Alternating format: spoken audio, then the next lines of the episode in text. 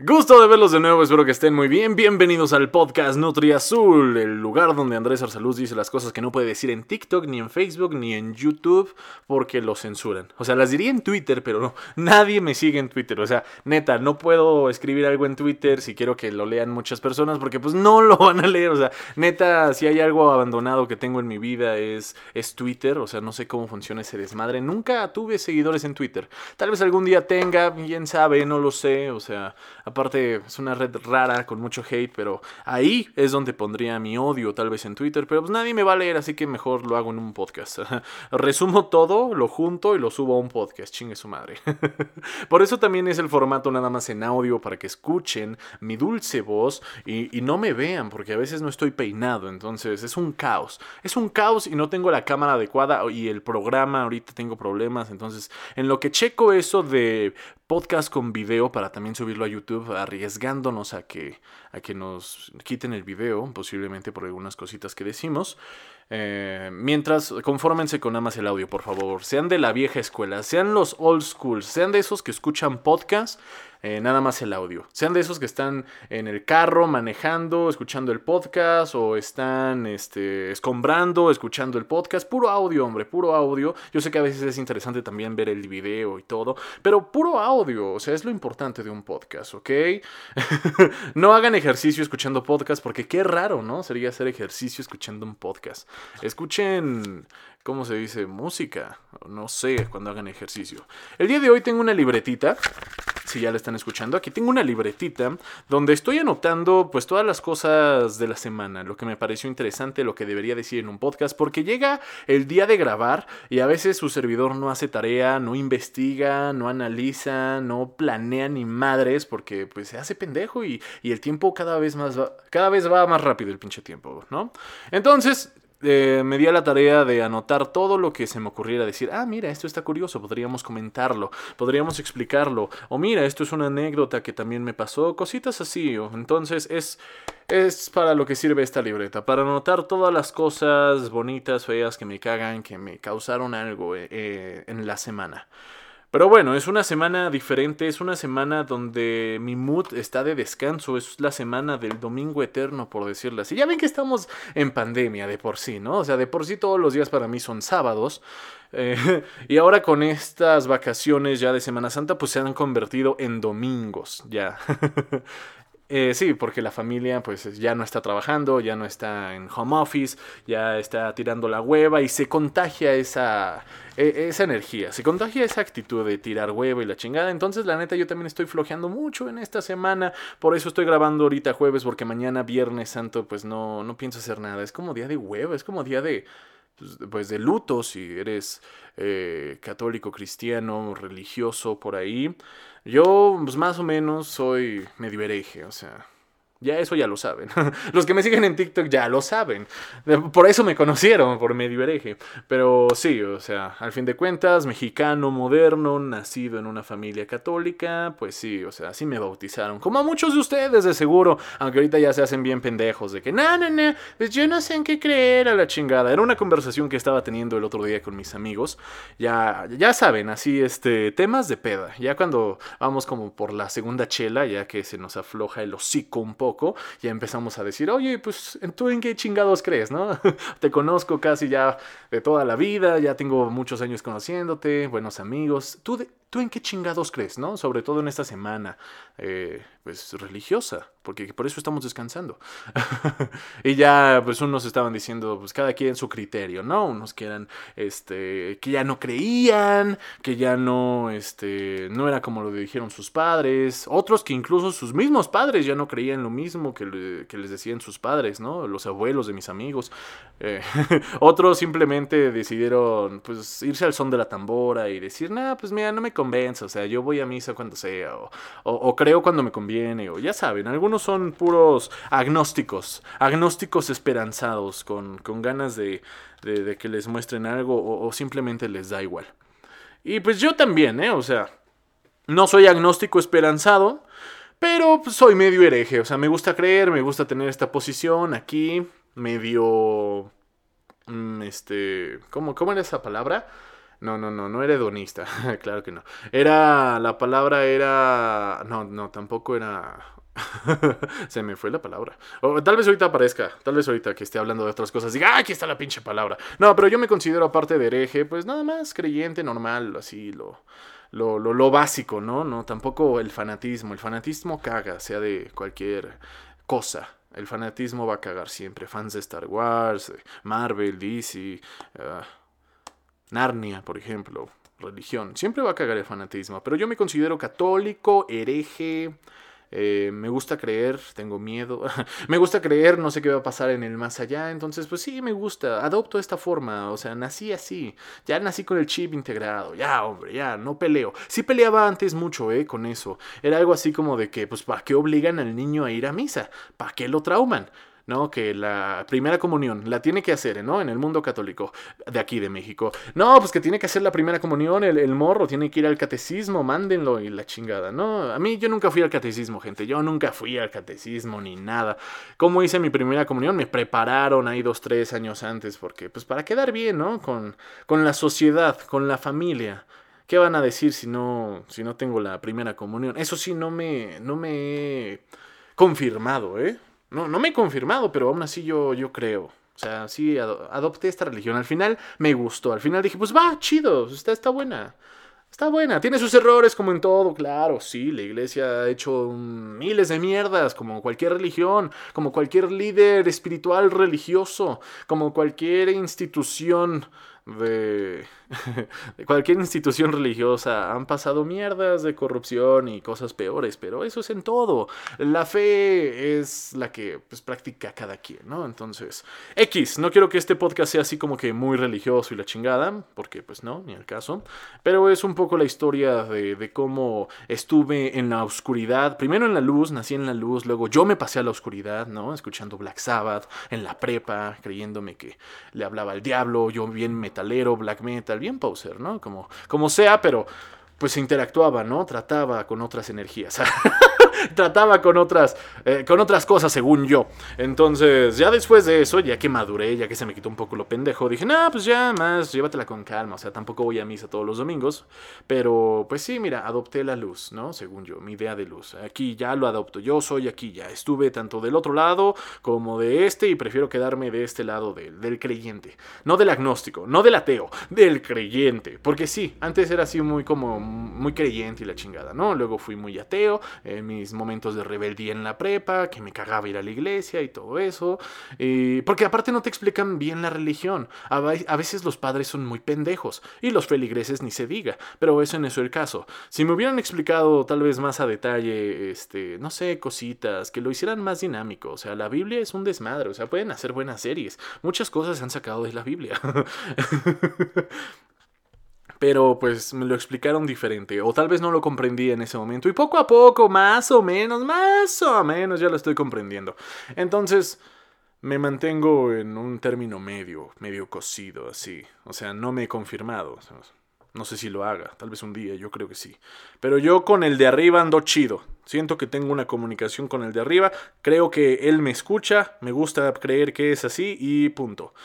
Y más en esta semana, ¿no? En, esta semana donde, donde podemos andar mamando con eso de la espiritualidad, porque también se vale. Eh, es, es, una, es una festividad, es, la más grande de, la festividad católica, ¿no?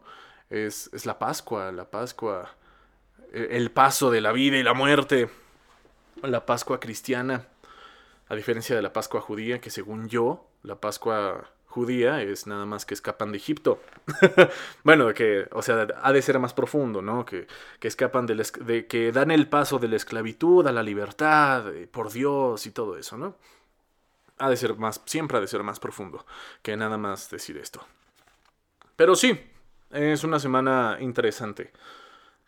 De hecho, yo antes veía las películas que pasaban en la tele abierta. Ya ven todo el desmadre desde desde los diez mandamientos, casi casi.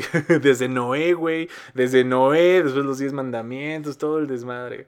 Así, cabrón. Hasta hasta nuestros tiempos, hasta, hasta la pasión de Cristo y todo ese desmadre. Antes sí me las chutaba, era así como, pues ok, es como mi parte, ¿no?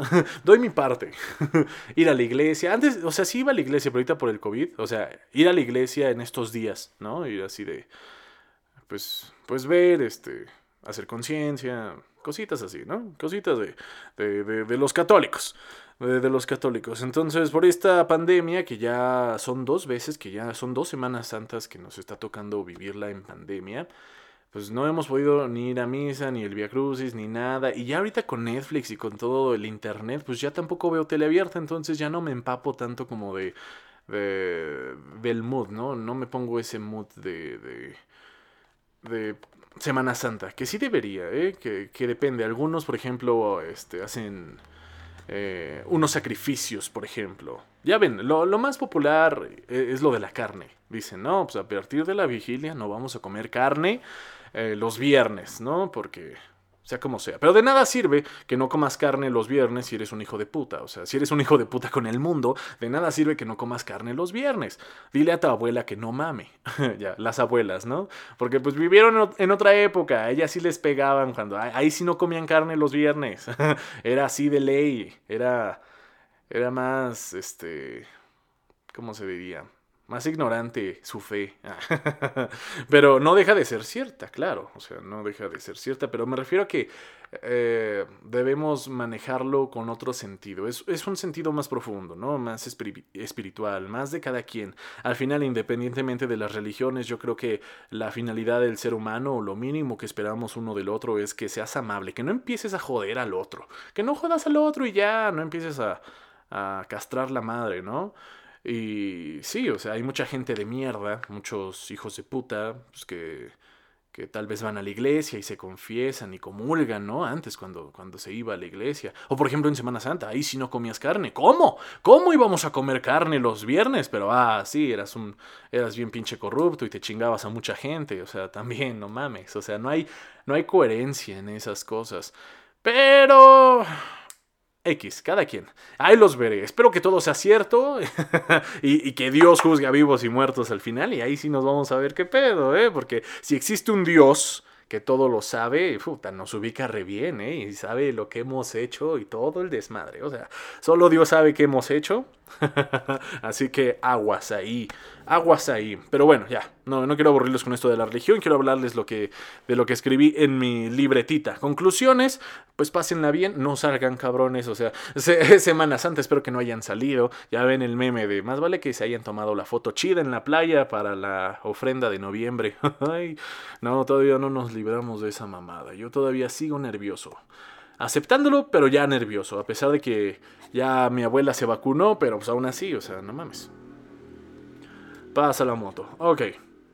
Leamos lo primero que anoté en esta libreta y de ahí vamos improvisando, como siempre, como siempre en este podcast. No sé si quedó claro, la verdad, no los escucho, la neta, o sea, no hay como comentarios en Spotify que me puedan decir, pues sí, más o menos, hay dos, tres. Les digo que me pueden este, mandar tweets, sí los voy a leer porque neta nadie me sigue en Twitter, así que pues sí me pueden mandar tweets, ahí los leeré, de que pues sí, sí te explicaste bien, o no, la neta no te explicaste bien, eres un pendejo, cosas así. Pero pues muchas gracias por seguirle.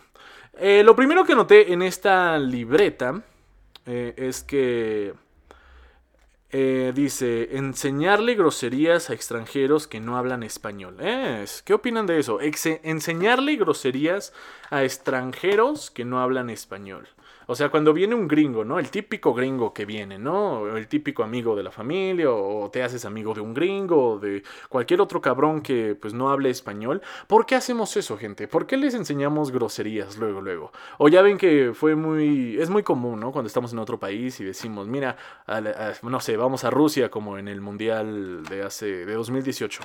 Yo no fui a Rusia, pero muchos mexicanos fueron y hicieron un desmadre. Más bien muchos latinos. Y se metieron en problemas. Muchos, muchos latinos. Se metieron en problemas por estar haciendo sus chistecitos de este tipo, de enseñarle groserías o hacer que los extranjeros que no hablan español dijeran cosas en español que pues están un poquito pasadas de lanzo. O sea, ¿por qué le estás enseñando eso a extranjeros? No mames. Aparte siento que está pinche. Tal vez sea divertido al principio. Dices, ah, no mames, se escucha bien cagado como el gringo dice, pinche güey, ¿no? No mames, se escucha súper cagado. Wow, enséñale otra, enséñale otra. Ok, ok, sí, pero ya basta, por favor. Siento que está muy Ay, siento que es muy estúpido. O sea, está muy básico, está muy tonto, está muy del nabo, está ojete, está pinche enseñarle groserías a extranjeros que no hablan español. O sea, está culero. Mejor enséñenle algo bonito. O sea, tal vez díganle, este, oye, em, di México lindo y querido, o di tacos, o di tequila. Todavía pasa eso, ¿no? O sea, eso pasa. Eso, eso lo pasa si dices, bueno que digan esas cosas, pero groserías, como que ya está de más, o sea, ya está de más eh, ver TikToks, ver videos donde salga un pinche extranjero diciendo mentadas de madre, ah, ya está de más, ya es de hueva, es de pinche hueva, o sea, no mames. Luego nos quejamos de que conocemos extranjeros nosotros y anda diciendo, ah, mexicanos, sí, pinche puto güey, ah, no mames, es lo único que te enseñaron estos pendejos. Ah, bueno. Bueno, bueno. El punto es que está pinche. ¿Ustedes qué opinan? O sea, si tuvieran un amigo, no sé, un amigo italiano, un amigo turco, ¿le, ¿neta le, le enseñarían groserías? Así porque, ah, jaja, es gracioso cómo lo dice, o a ver cómo lo dice. Ah, ok, tal vez sea gracioso, pero ya lo hemos visto mucho. Siento que debemos evolucionar la forma en que interactuamos con los extranjeros que no hablan español. Y otra cosa que notamos en el Mundial de 2018 en Rusia es que muchos latinos metieron la pata. Metieron, no metimos porque yo no estaba ahí. Si hubiera estado ahí, ya me, me echo al fuego con ustedes y diría, metimos la pata, pero no, la metieron ellos. Había un pendejo, creo que argentino, saludos Argentina, hay un pendejo que ah, le estaba diciendo a unas rusas, oye, di algo como te la chupo, o di algo así, o me gusta tu pija, o una madre así, algo parecido, algo de esa clase es más naca todavía que enseñarle groserías a la pobre rusa. Ahí sí todavía, bueno, dices, ok, ok, eso fue pasarse más de verga, porque todavía si el argentino le hubiera dicho, oye, di, hola boludos, todavía dices, bueno, estuvo pinche, estuvo, estuvo básico, feo, como la moto que acaba de pasar, naca, muy naca aparte. Pero te la paso, bueno, un chiste, ¿no? Querías hacer una risa, pero enseñarle ya que diga cosas así que Así como quiero chuparte la pija. O, me gusta chuparte la pija. Que, les enseñen eso es así de, güey, no, mames, culero. No te estés pasando de lanza con los extranjeros. Ellos bien buena onda creyendo que les estás enseñando palabras acá en español. Este, que les va a servir para cuando un día visiten Latinoamérica. o bueno, depende de cada quien, ¿no? Va a haber algunos que sí les sirva esa frase. Pero en general no, no funciona eso. No es una frase que vas a usar en la embajada o en el aeropuerto o en el hotel. Bueno, en el hotel tal vez. Pero no es una frase que les debes enseñar. Está culero. O sea, ¿por qué hacen eso? La neta sí me puse a pensar y dije, ok, cuando yo conozca a un extranjero que no hable español, cuando tenga mi interacción, ¿qué le enseñaría? ¿Qué le diría? Bueno, para empezar, tal vez ya cuando haya más confianza y que ya lo conozca, ya le voy a decir, oye, güey, mira, te voy a enseñar a alburear para que no te traigan de pendejo aquí en México. Cositas así. Pero siento que ya sería un tema más de confianza ya más de que nos conocimos y que ya ese güey sabe hablar español, o sea, que ya está aprendiendo chido, siento como que eso es lo, último que le enseñas, ¿no? Alburear, el doble sentido, al menos aquí en México, y ya groserías en segundo término para los demás de Latinoamérica. En fin, eso está pinche y eso fue lo que anoté, porque se me vino a la mente, fue un, fue un día en que estaba viendo unos videos de, ya no me acuerdo, creo que era este... Era un actor, el que hace. El que, el que hace el actor de Luis Miguel. El que hace el actor de Luis Miguel, no sé cómo se llama. Pero ese güey, que ya también va a salir la segunda temporada de Luis Miguel y lo vamos a estar viendo más seguido, tal vez ahí recuerde su nombre. Eh, eh, vi un video ya viejito de ese güey que estaba hablando con una gringa, una guapa, una güera guapa, gringa, por supuesto, para, porque no habla español. Y le dijo, oye, di no sé qué madres, di pinche puto, o pendejo, o chinga tu madre, o algo así. Y dices, güey, qué puta hueva contigo. Eh, con, todos lo que, con todos los que hacen eso. Bueno, pasemos a la segunda parte de la libreta. Y vean más o menos lo que anoté. A ver, ah, sí. Que te... escuchen esto. Que te envíen mensaje directo a Instagram las agencias o supuestas agencias o, o, supuestos agentes de marketing digital. Ok, esto es algo que me ha pasado varias veces en el último año. Que pues estoy en TikTok y todo el desmadre. Porque ya casi ya, este, casi ya soy un actor reconocido. Digo actor, eh, creador reconocido. o, o, no sé qué piensan estas agencias. Igual y quieren estafarme culeras. A ver, este se los voy a contar a ustedes y también espero que una agencia esté escuchando esto para que me digan qué chingados. A ver, yo sé que no tengo los números necesarios, yo sé que posiblemente mi cuenta no está verificada y todavía no soy una personalidad del Internet, pero pero sí me gustaría que fueran profesionales estos supuestos agentes, supuestas agencias de marketing. Eh, para empezar, me caga que me manden mensaje directo. Si eres una agencia de marketing, me caga que me mandes mensaje directo a Instagram chingando. Yo sé que tal vez no es tu intención, pero la neta sí molesta. O sea, sí molesta que manden mensaje directo las agencias de marketing. Si tú me quieres mandar mensaje directo, eh, estaré leyéndolo también. No hay problema en eso. Pero las pinches agencias de marketing sí. ¿Qué onda? ¿No viste mi correo electrónico? ¿No viste que ahí dice correo? Mándame un correo con todo tu puto. ¿Cómo se dice? Con todo tu puto plan. O sea, con todo, el maldito. El, plan que quieres que haga, cómo va a ser el proyecto, qué, cuándo, cómo, dónde. Porque, en serio, qué hueva. No, no sé si no les enseñan a estos güeyes a, a tratar con los futuros clientes. Qué hueva que aparte de que te envíen mensaje directo por Instagram, no te lo expliquen todo de un jalón. O sea, te envían mensaje directo por Instagram y te ponen así como de, hola, somos una agencia de publicidad. Eh, nos gustaría que trabajaras en un este, comercial, por ejemplo. Nos gustaría que patrocinaras, digo, no patrocinaras, que anunciaras unas toallas o unas botanas o unas madres así, ¿no? Y yo, ok, ok, pero pues no mames, o sea, explícame todo el plan. O sea, si ya me vas a mandar mensaje directo por Instagram, explícame todo el maldito plan. Y lo digo porque no sé si ese modus operandi les funciona con otros güeyes o les ha funcionado. O no sé, me hacen sentir muy mamón, me hacen sentir como si yo fuera muy, muy mamón. Porque, pues no mames, o sea, como de que, hola, eh, pásame tu teléfono para hablar. Y yo, ¿qué? Eh, ¿Tú quién eres, güey? O sea, eh, ¿perdón? ¿Pásame tu teléfono para hablar? No, ¿por qué? Güey, mándame todo tu pinche plan. No, e, no, eso no fue lo peor. Hubo uno que me dijo, oye, ¿eres de Ciudad de México? Me gustaría que nos viéramos en un café para hablar un rato. yo, ¿qué? oh, sí, claro, güey. no mames, o sea, ¿qué pedo? O sea, uno ya no se puede arriesgar, la neta. Yo estuve hablando de esto en la universidad hace dos años.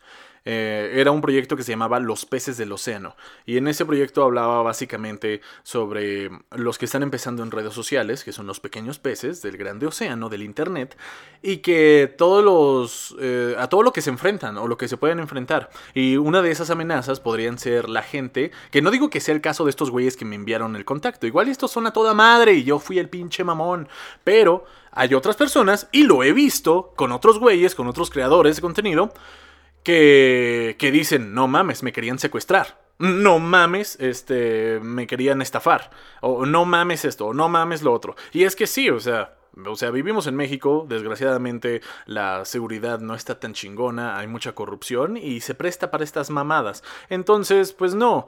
Uh, no, no me voy a exponer. Aparte es pandemia. ¿Cómo putas nos vamos a ver? O sea, también eso es ilógico. háganme ese pinche favor. Yo sé que cu cubrebocas y la chingada y, y, tal vez tú estarás sano y yo también, pero pues no mames. O sea, no. Uno no llega así con un agente. O sea, si yo fuera un agente de marketing digital, yo te envío un pinche correo electrónico con todo el plan. ¿Qué es lo que vas a hacer tú? Si te interesa, regrésame el correo. Me encantaría trabajar contigo, pero ya sabes lo que vas a hacer y si te interesa. Eso es lo que quisiera que me mandaran. Yo sé que así se lo mandan a muchos cabrones. a güeyes que tienen millones de seguidores. Pero, cabrones, ¿cuál es la diferencia? Están tratando con una persona igual. O sea, no mamen. ¿Creen que porque no tengo un millón de seguidores en Instagram voy a decirles, ah, sí, claro, super jalo? Ajá, este, ¿cómo se dice? Necesito dinero, obviamente, siempre hace falta, yo lo necesito, pero pues no mames, para la bicoca que me van a pagar o para ver si sí es cierto o si no, o si nada más están jugando, no gracias, o sea, no me presto estas mamadas, mejor prefiero crecer y ya que me, que me busquen agencias más creíbles, o sea, que digas, puta madre, agencias pues más reconocidas, o sea, que ya tengan su, su pinche, ¿cómo se llama? Su puta garantía. Y hasta eso, esas luego son las que más te estafan. He visto por ahí. Pero a eso voy. Por seguridad. O sea, no mames. ¿Cómo esperan que les pasemos el teléfono? ¿O cómo esperan que les pasemos, no sé, este, una dirección? O sea, eso sí no se han atrevido, ¿no? Eso sería ya mucho. Pero que vernos y eso para hablar sobre un plan que tenemos súper padre de anunciar unas toallas. Toallas, güey. No mamen. anunciar unas toallas. ¿Qué pedo? Yo espero que el próximo agente que me mande directo eh, sea más profesional o que haya escuchado este podcast y que sepa que soy un mamón y diga, mira cabrón, aquí está el proyecto, vamos a hacer esto, tenemos, te tenemos a ti contado porque pues tampoco es para lo, es para lo que alcanzó. te late, dime sí o no, pero ya sabes lo que vas a hacer. Y ya seré yo quien, quien regrese el mensaje. Ya seré yo quien, ahora sí, si lo veo muy en serio, te paso el número de mi agente. Ah, mentira, no tengo agente, pero... Yo soy mi propio agente, o sea, no necesito un agente por el momento, porque puedo lidiar con estas mamadas. Esperemos que crezca el podcast y, que crezca el canal y todo eso para después sí este, poder tener un agente y que se haga cargo de estas estupideces. eso lo espero con ansias, ¿eh? Y, no, y, con toda la humildad del mundo. O sea, si hago un buen trabajo, espero, espero que funcione esto y, y sí vivir esa experiencia, que me estafan chido y todo. Pero pues ya, o sea, viviendo el sueño. Porque ahorita si me estafan es así como de, pues, ah, pues qué pendejo. Ajá, entonces no, no tendría sentido. Y digo viviendo el sueño porque ya, si me van a estafar, pues digo, ah, mira, me estafó Coca-Cola o cosas así. Pero a eso voy. ¿Cómo ven eso, gente? O sea, que les envíen mensaje directo las marcas, o sea, no las marcas, la pinche, las pinches agencias, los supuestos agentes que trabajan en no sé qué negocio, que no sé qué, que les envían mensaje directo y que no les envían todo. Y ustedes me dirán, pero Andrés, ¿qué chingados quieres? Todo peladito y a la boca, cabrón. Pues sí, o sea, que sean un poco más profesionales. y neta es en serio y quieren que los tomen en serio a todos estos pinches agentes, ya, saben mi correo. Si llegaron a mi Instagram, ahí está mi pinche correo al cual puedes contactarme. Me mandas todo el plan de la pinche campaña publicitaria que supuestamente yo voy a hacer. Me pones cuál es mi parte, qué es lo que tengo que hacer, qué es lo que tengo que decir, si me tengo que trasladar a un lugar, cuánto va a ser la paga si acepto, cuánto va a ser tal y tal y tal y tal. Todo a detalle me lo tienes que mandar en un pinche correo electrónico. Si no me lo puedes poner en un pinche correo electrónico, lo siento, cabrón. Creo que no eres el indicado para trabajar conmigo. Y no es que me mamoné, simplemente es que no estoy para esas mamadas, ¿me entienden? O sea, nadie, nadie está para esas mamadas. Y yo sé que a los cabrones que están verificados y que tienen un millón de seguidores o más, les hacen estas cosas. O sea, sí se, se los envían así. Nada de que, hey, hola, ¿qué onda, güey? Mira, yo soy una agencia, este, pues mira, tenemos un proyecto, eh, estaría bien, eh, ¿cómo ves si me pasas tu celular para que hablemos?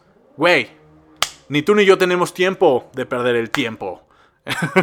Mándame todo tu proyecto en un correo electrónico. Yo lo checaré y obviamente si te lo regreso es que estoy interesado. Si no, no te esfuerces. No me andes chingando. Espero que alguien haya escuchado esto. Y si tú vas a ser un próximo agente, no hagas estas mamadas. No hagas lo que hacen estos pendejos. Tú vas a escribir súper bien el proyecto, vas a escribir súper bien el plan y se lo vas a mandar a la persona con la que quieres trabajar. Y la persona va a decir, ok, este güey se ve que sí tiene, este, que sí es profesional para empezar. Que sí es profesional y se ve que va en serio y que es un proyecto, pues más o menos, hay dos, tres. Pues va, lo pienso. Dame también la fecha, hasta cuándo te puedo regresar el mensaje. La neta no sé, o sea, como que sí estoy interesado, pero a la vez sí, a la vez no. Este, ¿cuándo te puedo confirmar? También ponme el límite de confirmación, ¿no? Ha de existir una pendejada así. Espero tu confirmación, por favor, antes del día tal. Si no me mandas eso, yo sé que ya no cuento contigo, me consigo otra persona. ¿Qué chingados no les enseñan eso a las agentes, a las agencias, a los pinches cabrones que están emprendiendo? Porque sí, o sea, yo sé que a veces es echarnos la mano, pero... Pues, oigan, yo también estoy empezando, la neta. Y por una bicoca que me vayan a pagar, pues no, prefiero echarle más ganas y estar, este, después, como les dije, trabajar con otra agencia todavía, pues más profesional, ¿no? Por ejemplo. Porque qué desmadre es esto de las redes, ¿no? Qué desmadre es esto de querer vivir de Internet. Ay, por eso mejor hay que hacer otra cosa. Qué bueno que estudié en la universidad, porque si no, imagínense, tendría que aceptar estas mamadas a cada rato. Tendría que estar a la incertidumbre de, sí, no, sí, yo encantado, sí, sí, sí. Ser su perra, casi, casi. es que cuando ya entra el dinero, o sea, en el momento que entra el dinero, ah, pierdes cierta libertad tú. O sea, en el momento que entra paga, porque miren, yo hago esto con amor, por amor al arte, yo hago esto porque me gusta, porque estoy aquí, porque quiero hacer carrera y la chingada, eh, y, lo hago sin ningún problema. Me encanta, tengo libertad creativa, nadie me putas dice qué hacer y eso lo amo. Pero desde el momento de que entre varo, aunque te den libertad creativa, hay una responsabilidad. Y dices, tengo que entregar una, un producto, tengo que entregar un trabajo digamos, bien hecho o, respetable, tal vez. Ya hay una presión, ya va a existir esa presión de que si me están pagando, puta, pues ya lo tengo que hacer este súper bien. Y yo lo intento, pero va a haber veces, va a haber este, veces en, que las, en las que no me va a salir bien, ¿ok? entonces, eh, voy a tener errores, pero ahorita los errores no me cuestan. Ahorita los errores serán así de, ah, pinche pendejo, ¿no? Te equivocaste, cosas así. Pero no me cuestan lana los errores ahorita. De hecho, yo sigo aprendiendo de todo. O sea, ya, ya me considero dentro del mapa. Siento que ya me considero que ya, ya, estoy dentro del mapa. O sea, ya estoy dentro de este mundo. Pero aún tengo que destacarme. Bastante, ya sé. Pero ya es diferente a comparación del año pasado, que no estaba metido en el mundo. Que quería meterme al mundo. No sé si me explico. El océano. La analogía de los peces es hermosa y me encantó. Todos somos unos peces pequeños en este pinche océano que es el Internet. Hay ballenas que tienen millones de seguidores y hay renacuajos como nosotros. Bueno, que yo, la neta, ya así con toda la, la, humildad del mundo, yo ya no soy un renacuajo. También hay que decir, hay que ser justos, ¿no? Hay que ser lo que son. No soy una puta ballena, tampoco soy un pez grande, pero sé que renacuajo ya no soy, porque me están llegando estos pendejos. Eh, me están llegando estos supuestos estafadores o, agencias o lo que sea. Porque ya doy el gatazo, ya se le están creyendo y yo también. Entonces eso es un paso eh, ya, ya de peces. O sea, yo ya estoy, yo soy un pez, vaya. Ya no soy un renacuajo, ya me consolidé, ya soy un pez, ya agarré forma, ya estoy nadando, ya estoy en las aguas que, en las que quería estar. Pero Todavía no, este, todavía no soy un pez grande. Ya soy un pez y estoy nadando en las aguas. Estoy con los otros peces. Ellos, los peces grandes, posiblemente ya me han visto, ya saben que existo y nadan por ahí también. Me siguen abarcando mucho espacio, me siguen llevando extremadamente la delantera. Las ballenas ni se digan, tal vez las ballenas aún no me ven. Pero si los peces grandes ya me están empezando a ver, vamos por buen camino. O sea, yo sé que ya estoy en las aguas. O sea, yo ya, ya estoy nadando. Ya estoy nadando y eso está bien chido porque antes era un renacuajo que se dirigía apenas a, a ver si se cuajaba como pez. Y pues ya por fin soy un pez, creo que eso es lo que quería hace eh, dos años, hace tres, ser un pez que estuviera nadando en las aguas, ser un pez bonito, de colores, que la gente ve y dice, ah, mira, ese pez es bonito y de colores, pero está chiquito, todavía cuando pasa un pez grandote, pues me olvidan y se van con el pez grandote.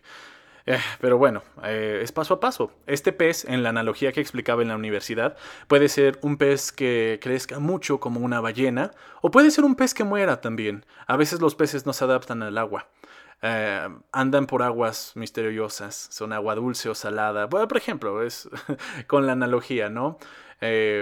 con esto no quiere decir que tarde o temprano, sea como sea este pececito que soy yo, va a ser una ballena al final. Eso es lo que yo busco, eso es lo que yo quiero.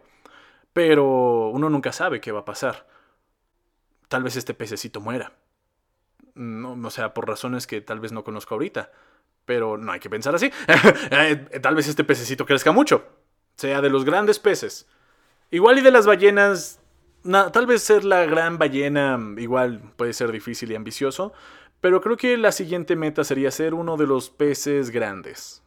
Mm, sí, estar con los peces grandes, no las ballenas todavía, no esos monstruos, esos, esos monstruos del océano todavía no, pero ya ser un pez grande, ser un pez que se nota, ser un pez que se ve cuando la gente ve el océano, cuando la gente ve las aguas, ser el pez que se ve, ser un pez que notan, no un pececito que, que rara vez lo ven, que rara vez así de, mira, sí está bonito, ahí va.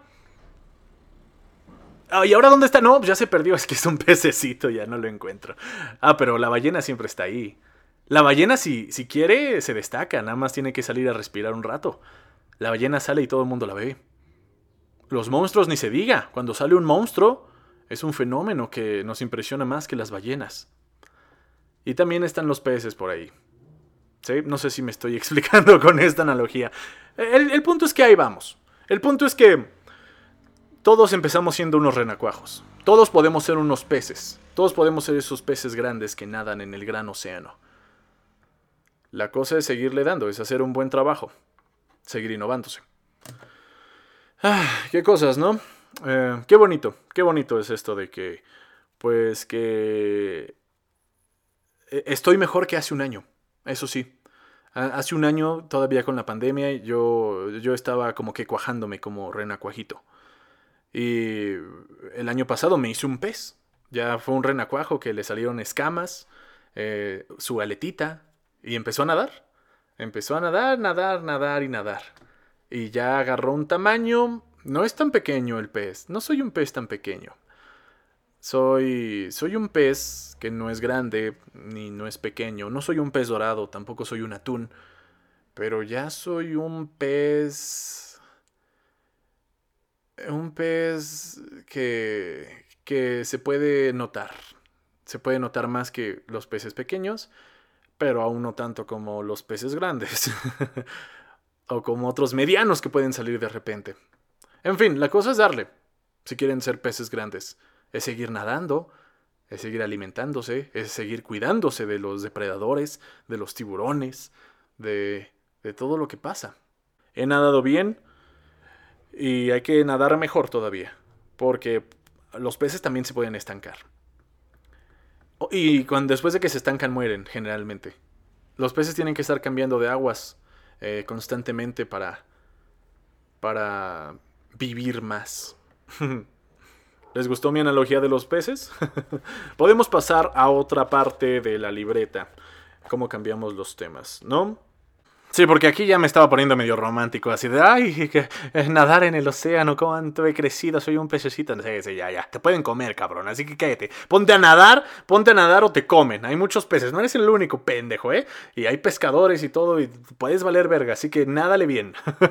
ya, pasemos con otro tema de la libreta, que aquí la tengo, y dice lo siguiente, niños traumados por sus padres o los estandoperos pendejos. ¿Con cuál empezamos? ¿Con cuál empezamos? ¿Así en, en el mismo orden? Bueno.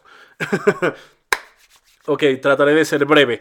Simplemente estaba hablando con unos amigos y estábamos recordando la, época de primaria, ¿no? Nuestra época de secundaria, nuestra época de prepa, cuando éramos más niños, ¿no? Y estábamos en la escuela jugando, escolarizados y pues, pues sí, o sea, fuera de pandemia, o sea, en vivo y en directo. Y notábamos ciertas actitudes con nuestros compañeritos, con nuestros amigos, actitudes medio raras, ¿no? Medio rebeldes, medio raras, medio vergueritas, pero posiblemente era porque se la pasaban mal en casa o sea, llegaba el, momento en que eh, acá nos la hacemos de psicólogos, que no lo somos, pero le andamos jugando más o menos acá, que escuchábamos mucho de que un niño no, o sea, un niño no se comporta igual como se comporta en su casa. O sea, la idea es que sí, ¿no? Que, tenga educación, que tenga valores, que, se sepa comportar en sociedad, porque pues no mames, vas a la escuela a, comportarte, a ver cómo vas a ser eh, de, adulto casi casi, ¿no? Es un experimento de, pues, cómo, cómo encajas en la puta sociedad, ¿no? Cómo encajas con tus compañeros, cómo sobrevives y convives y, y socializas y eres un niño que está jugando y echando desmadre, porque sí, también se vale. Echamos desmadre en la escuela, pero era muy diferente este tipo de, desmadre, este tipo de comportamiento. Era más así como. Ah, era como más altanero, era más raro, era más como irreverente. Se veía que tal vez tenían un problema ellos, pero al final entendimos que eh, generalmente era porque tenían problemas en casa tenían problemas en casa. Sus padres los traumaron. Chinga. Y, varios que a sus padres los trauman, estos cabrones llegan a la escuela y empiezan a traumar a otros güeyes que pues, se le están pasando a toda madre. Que, ojo, todas las familias pues tienen problemas, no hay familias perfectas, todas las malditas familias son disfuncionales, pero hay familias más disfuncionales que otras. Hay familias en las que sí se notan, en la que no hay una convivencia sana, porque tú estás en una familia disfuncional como en todas, como en cualquiera, pero hay una convivencia sana, hay amor, hay cariño cariño, hay comprensión, hay entendimiento, tus padres te ayudan, la familia te apoya. Y posiblemente en ese caso no, porque pues pueden ser muchos factores como que el niño estuviera viendo, no sé, el divorcio de sus padres, que su padre sea un violento o su madre, o que sean alcohólicos, o que simplemente es un odio cabrón, no sé, o sea, sus padres también están más traumados que ellos. Pobres niños, no traumemos a los malditos niños. Luego van a traumar a los güeyes de su escuela. a ver, es que está interesante y triste a la vez porque, bueno, ya después de tanto tiempo, eh, pues son, son casos similares, ¿no? Que no solo le pasa a tu generación, sino que les va pasando generación tras generación. Y tú hablando con tus amigos eh, y conocidos y en las pedas va saliendo el chisme. en las pedas va saliendo el chisme dices, ah, con razón este güey era así, se la pasaba de la verga en esos momentos, en esos años se la pasaba de la verga. Y entonces empiezas a comprender y empiezas a recordar y dices, ah, ok ok, no se les estaban pasando muy bien, tal vez. Que también está el otro caso de la moneda, ¿no? Está el otro, el otro lado de la moneda, de los que igual vivían un infierno en casa, pero en la escuela eran unos, eran un amor, ¿no? Eran unos amores, porque pues igual eran más inteligentes de lo que creíamos. Ellos sí querían destacarse, no, no les afectaba eso. Ellos eran buenas personas y pues les afectaba diferente tal vez, o, o no lo mostraban, o quién sabe. Pero sí, también llegué a ver casos de güeyes que se la pasaban súper de la mierda en casa, pero que en la escuela eran muy buena onda y trataban a todos bien.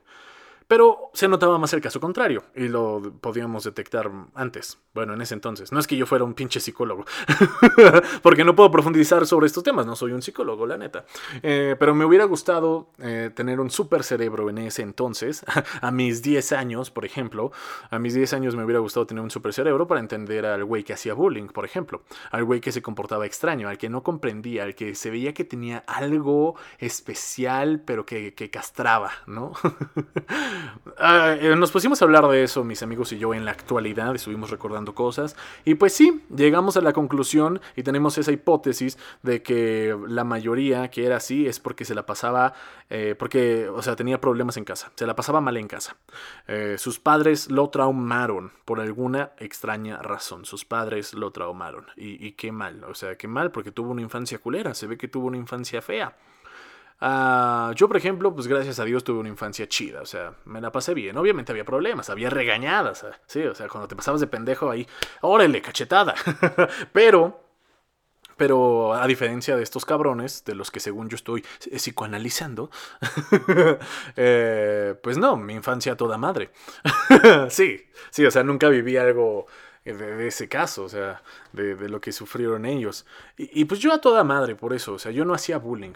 Y tampoco me lo hacían porque siempre fui de los más altos de la escuela, entonces sabían que con con Sansón no se ponían a las patadas. Me imagino que era por eso, tal vez. O porque pues yo me, me llevaba bien con todos, yo era respetuoso. Yo me llevaba, yo me sabía llevar la fiesta bien. O sea, yo era... Yo, yo, era bien, ¿no? O sea, no a toda madre, pero bien. ni me metía, ni se metían conmigo, ni yo con ellos. Así que, X. Pero, pues sí, tuve varios amigos conocidos que, mucho tiempo después me enteré que sí vivían como que estos, estos casos en, en, en, su casa. Que se la pasaban de la verga, ¿no? Pero pues qué mal, ni modo. Me hubiera gustado comprenderlo en ese momento, pero pues no. Ah. Y con base en esto, mis amigos y yo, así disque, disque analizando a mis compañeritos de secundaria, eh, Estábamos diciendo que había cosas que los caracterizaban, a diferencia de, de, nosotros, los niños bien, por decirlo así, ¿no? Los niños que, que, no tenían una familia muy, muy, muy disfuncional, que solo era disfuncional, no muy, muy, muy disfuncional, o sea, que nos la pasábamos a toda madre. Eh, estábamos diciendo que estas personas llegaban a tener en común lo que les voy a decir. Notábamos que estas personas eran muy de, de novios. O sea, eh, tú en la secundaria, ¿qué chingados haces con un novio? O sea, yo sé que empiezan, ¿no? Empieza ahí la cosa, ¿no? La calentura y todo eso. Pero como que no, o sea, siento que, que eso va más en la prepa, ¿no? Eso ya es más en la prepa, ya más en la, en la universidad, según yo, ¿no? Pero siento que estos güeyes echaban mucho novio porque, bueno, es lo que decíamos este, mis amigos y yo, ¿no? Que, que estos güeyes hacían mucho novio, era de, de muy no, de mucho noviazgo, porque buscaban el cariño que no, quería, que no tenían en casa con alguien más, posiblemente. O sea, era una, una teoría que teníamos ahí, de que estos güeyes no pueden estar solos a cada rato. Este, esta niña de secundaria, esta morra de primaria, no puede estar sola porque pues, necesita el amor que no tenía en casa. Necesita un hombre que, que, sea como su padre, porque su padre es un pendejo. Entonces, eh, está buscando la idea paternal en otro hombre, por ejemplo. Ay, sí, ¿no? Y acá bien pinche eh, psicólogo, analista. Sí, a huevo, a huevo. En la peda todo. Yo soy todo en la peda. Somos de todo en la peda. Entonces, eh, ya después de varias cervezas, estamos, este, según psicoanalizando estos güeyes. Y esa era una teoría, como ven. Porque era muy difícil ver a estas personas solteras o que tuvieran una soltería muy larga. O sea, era como que si cortaba con su novia, novio, yo creo que a las dos semanas o al mes ya andaba con otro güey y ahí tenía sus ligues. ¿Qué digo? Está bien, también es normal, sí, claro. Tal vez nosotros éramos unos perdedores que no teníamos ligues. Pero eh, esto era como que, o sea, tal vez eso pensábamos en ese momento, que nosotros éramos los perdedores. Pero tal vez ellos sí querían algo muy, muy dentro, o sea, muy dentro de sus corazones querían eh, eh, esa figura paternal, maternal o, ese cariño que no tenían en casa, lo, necesitaban tener en otra persona. Puede ser el caso. Es una teoría que puede abarcar el 70-80% de estos cabrones. Porque claro, había otros güeyes más liberales, ¿no? De familias más liberales que decían, pues tú ya te novio, hijo, tú ya empieza, tú ya dile a una morra que sea tu novia. Sí, papi, ya le diré. Y también son unos don Juanes, también las morras, son unas divas y tienen muchos novios, ¿no? Entonces, también son muy liberales y tal vez se la pasan súper chido en casa y también en la escuela y qué puta envidia porque su vida es más interesante que la mía. pero ese tal vez en nuestra teoría, en nuestra pinche teoría, que diría un psicólogo, pero en nuestra pinche teoría es que esos nada más eran el 10 o 20%, o sea, de los que sí eran como vergueritos acá, divas y eso, que se la pasaban tanto bien en casa como en la escuela, o sea, me refiero que a toda madre de tener novios como los otros güeyes traumados, pero que ellos se la pasaban chido. O sea, yo, pero con novia. Esa era la diferencia. Esa era la diferencia. sí, porque mm, recordábamos y decíamos, ¿te acuerdas de tal? ¿Te acuerdas que en la primaria y secundaria nunca estaba sola? ¿Nunca estaba solo este güey? Cosas así, ¿no? Pero nunca es como que tú en la, en la secundaria llegas y le preguntas a tu güey así de, oye, ¿te has preguntado si tienes cariño en casa? No, o sea, te manda la verga. Porque si le das al clavo, no, más te manda la verga, te anda puteando, yo creo. O, suena raro, ¿no? Que está raro. Tú, ¿A ti qué te importa, güey? ¿A ti qué te importa? Que tú seas un pinche ñoño que no ligue qué. Por eso me andas diciendo que tengo problemas en casa. Tal vez hubiera pasado eso, ¿no? Pero en, esos, en ese entonces ni por aquí me pasaba, ¿eh? ni por la cabeza nos pasaba eso, de que, oye, tal vez anda con muchos porque pues, su, padre es un pendejo y busca el amor paternal, ¿no? O, su madre no le pone atención, o, su madre también está bien pendeja y busca como, como eh, amor en otro lado. Eso era lo que decíamos nosotros, esa era nuestra teoría y la sostenemos porque puede ser válida. Yo, yo creo que un gran porcentaje entra en eso. Porque tú qué chingados haces con una novia en, en primaria y secundaria. Pues no mames, yo prefería mil veces jugar videojuegos y estar en, el fucho y todo eso que, que depender de alguien, ¿no? De, de, tener esa codependencia. Porque después venían los chismecitos de pareja, porque generalmente, este se juntaban los traumados con los traumados, ¿no? Generalmente. Eh, y hacían sus propios traumas ellos. No mames, o sea, solo se. solo empezaban a andar para a traumarse más ellos mismos, con todo su desmadre. La otra morra le ponía todos los problemas que tenía en casa a su güey, y su güey le ponía todos los problemas que tenía en casa, y su relación era una mierda, ¿no? O sea, no era algo bonito de manita sudada, algo que empezaba, algo que estaba así como, ah, mira, esta es una relación, pues qué chido, ¿no? Está cool, unos besos. No, o sea, ya estaban viviendo como si estuvieran casados los pendejos o sea, empezamos a recordar todo eso y decimos, güey, si es cierto. ¿Qué diría un psicólogo? A veces necesito empedarme con un psicólogo. Con un psicólogo buena onda. O sea, con un psicólogo y que sepa, y que sea bueno. O sea, que sea buena onda y que sepa. Que no, que no sea medio farol. Para para explicarle varias cosas y decir, ah, no, pues posiblemente sí, posiblemente no, ya sabes, ¿no? Típico que, que, te diría un experto, no, pues tendríamos que investigar a cada quien, ¿no? No podemos hacer teorías, que la chingada. Bueno, siempre es divertido asumir que tenemos la razón. Ese pensamiento es peligroso, sí, pero nada más en teorías, en teorías divertidas, en asumir que tengo la razón. Ok, pues tendríamos que ver, tendríamos que experimentar, tendríamos que ir a una primaria, secundaria y checarlos unos años para, para comprobar esta pinche teoría que me salió en la peda. Pero bueno, era algo cagado, ¿no? Y apenas lo estoy medio entendiendo, según yo, según yo, ¿no? Todos estos traumas, pobrecitos. Los traumados con los traumados y nada más para traumarse más ellos mismos. Oh, chinga. ah, ya, ya, ya, ya, ya. No, pues era un desmadre, era un desmadre y, desgraciadamente, ¿qué, nos falta? ¿Más educación qué? No sé, educación en casa, ¿cómo se llama esa madre? No sé, algo para que los padres pues no sean unos pendejos y, y si quieran a sus hijos, posiblemente, podría ser. O sea, no es que no los quieran, sino que aprendan a educarlos y a convivir con ellos de una forma sana, ¿no? Y segura, por ejemplo no crean que tener un hijo es algo fácil, o sea, no es como que lo tienes y ya ahí que paste y que crezca y que se vaya haciendo fuerte, no, no, no, no, no. Eh, es un ser humano y hay que forjarlo y ponerle atención y hay muchas cosas, son muchas cosas que pues obviamente ahorita no estoy ni listo para tener, o sea, apenas no sé ni qué hacer con mi vida. ¿Crees que voy a saber qué hacer con la vida de otro cabrón? Ay, no, no, no, no, no, no, no, no, no, no, no, pero pues sí, ya, para cerrar este tema, pues ya, hay que, hay que cuidar a los niños, hay que comprenderlos, hay que, si tienen problemas en la escuela, eh, los maestros, por ejemplo, si son buenos maestros se van a dar cuenta, van a decir, ah, mira, estos cabrones pues han de tener problemas en casa, o, detectarán varias cosas y pues ya tendrán que hablar con los padres, los van a citar, los tendrían que verlos, ¿no? Eso, eso haría un buen maestro, por ejemplo. O, o quién más, es que, puta madre, qué difícil. Qué difícil. Hay que ser agradecidos si tuvimos una bonita infancia.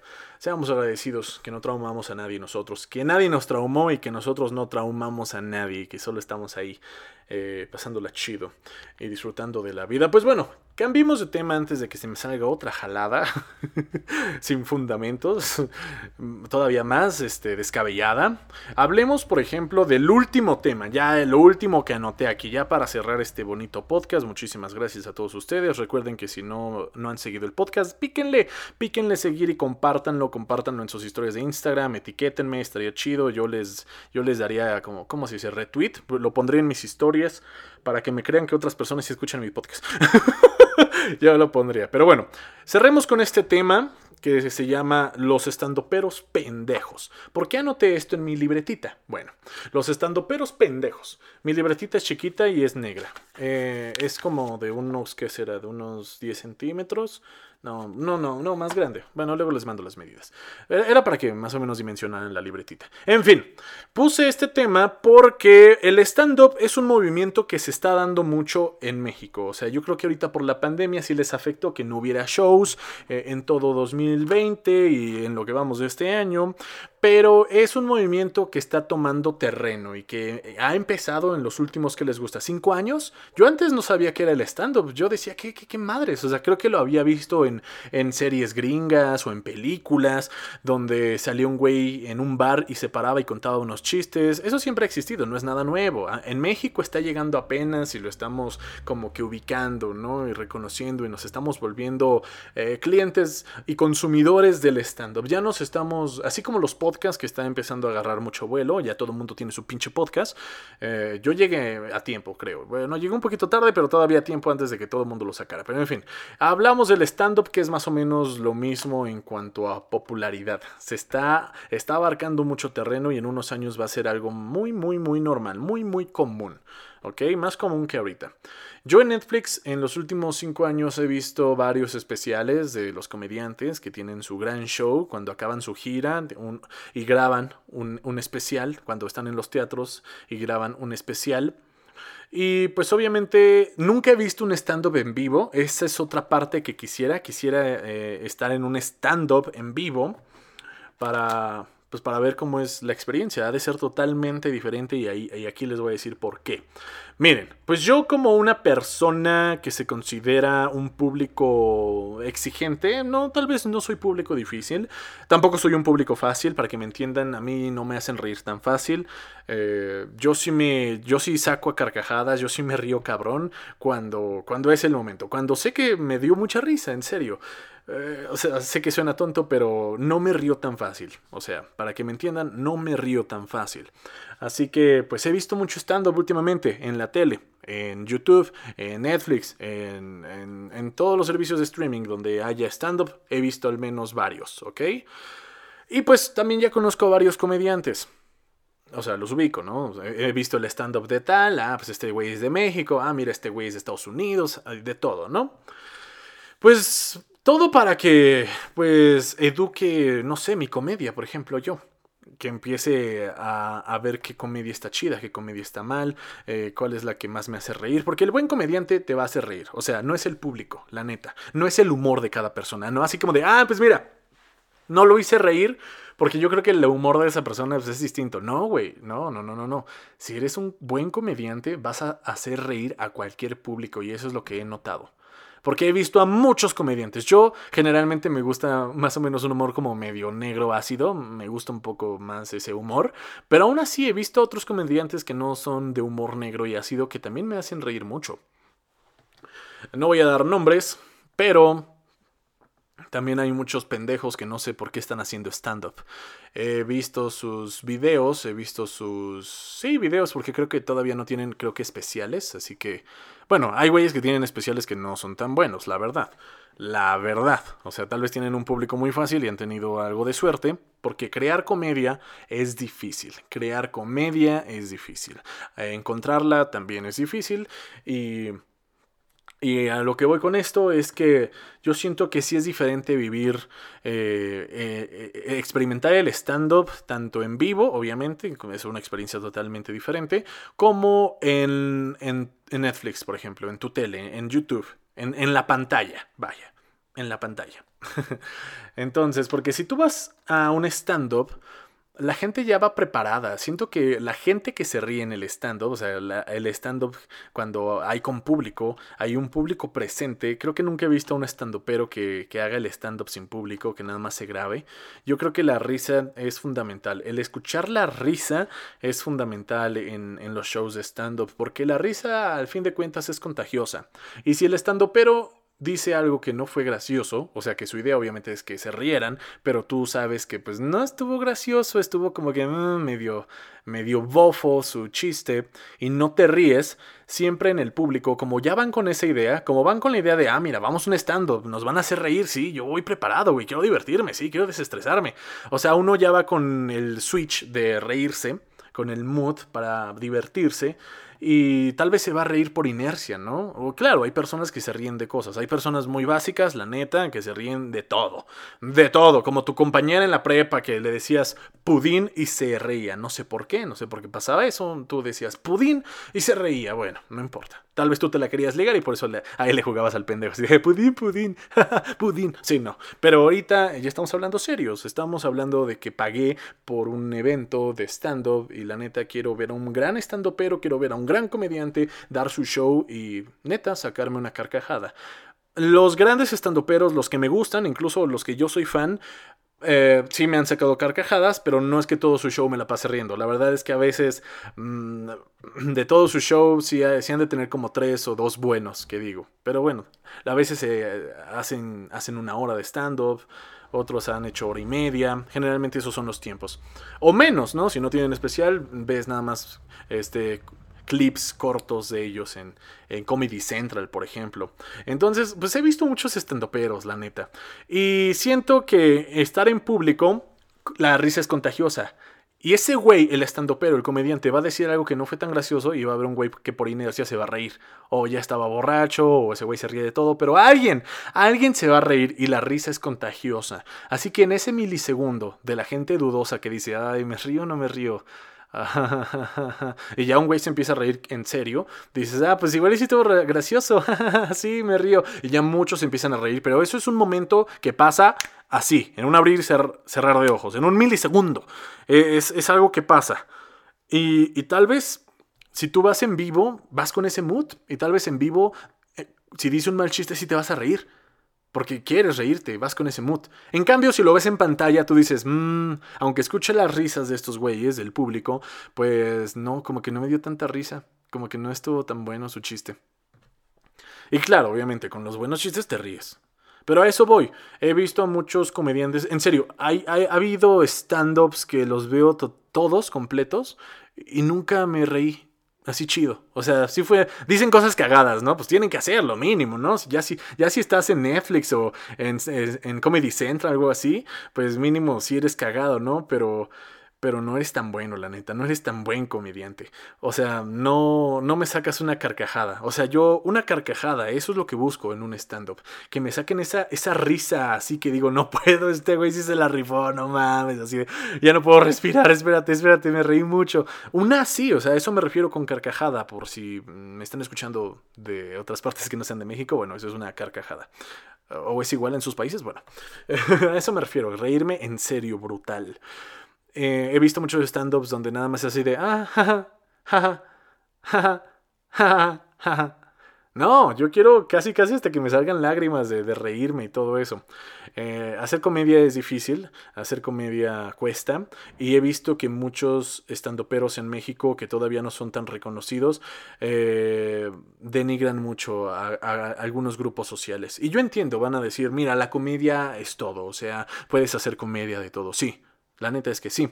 Y un gran comediante te, la va a jugar, pero un gran comediante puede burlarse de, ciertas personas o, de ciertas cosas, pero el gran comediante no te va a hacer, o sea, tú te vas a reír, pero tal vez como que te va a dejar un mensaje, te va a hacer consciente de las cosas. El pésimo comediante solo se va a burlar y denigrar y va a parecer como un pinche güey racista y, y clasista. Porque he visto muchos así, desgraciadamente, en México. Yo no sé quién es más pendejo, si el güey que hace el chiste, clasista, racista, o la gente que se ríe. Porque miren, estamos en una época también en donde a, a cada rato estamos fundando a gente que por qué dijo esto, que por qué hizo chiste de aquello, y que ya, ya ven que somos una generación muy, muy débil. Ajá, bueno, según nosotros, ¿no? Que, que, somos la generación Z, una generación de cristal, pero los pinches millennials estaban llorando con Pepe Lebu y, y que ya lo iban a cancelar al Pepe Lebu porque acosaba, según a la gata esa. Pero bueno, ah, no, o, los pinches furros que quieren que, que, se emputaron con esta Lola Bonnie porque no se, no se ve tan buena como en Space Jam original, como en el primer Space Jam no se ve tan buena jugando básquetbol. Una pinche coneja, es neta, una pinche coneja. Pero bueno, nosotros somos los de cristal, ¿verdad? Nosotros somos los pendejos, nosotros somos la generación que no aguanta vara. Pero por eso les digo, es difícil eh, funear también a un comediante, porque se arriesgan, se la juegan a que los funen, pero sí se nota, o sea, es, es, algo que se nota cuando son clasistas, cuando se pasan neta de verga con una comunidad, cuando se pasan neta de verga con un movimiento o con, con una discapacidad, o sea, tú lo vas a notar. E, espero que, que tú lo notes, en serio. Es algo que si tienes sentido común, si tienes cerebro, lo vas a notar. Eh, porque a veces decimos, oye, pero ¿por qué funaron a este pendejo? No, pues dijo esto, ah, dijo tal. No, dijo que estos son tal. Y dices, ah, bueno. Unas cosas sí son así ridículas, que sí tienen un contexto explicado. Y otras cosas dices, no, pues sí se pasó de verga, la neta. Tal vez no lo noté en ese momento, pero sí ya lo analicé bien y sí dijo cosas que no, ni al caso. Ay, desgraciadamente espero que la comedia eh, sea más sin, sin denigrar a alguien.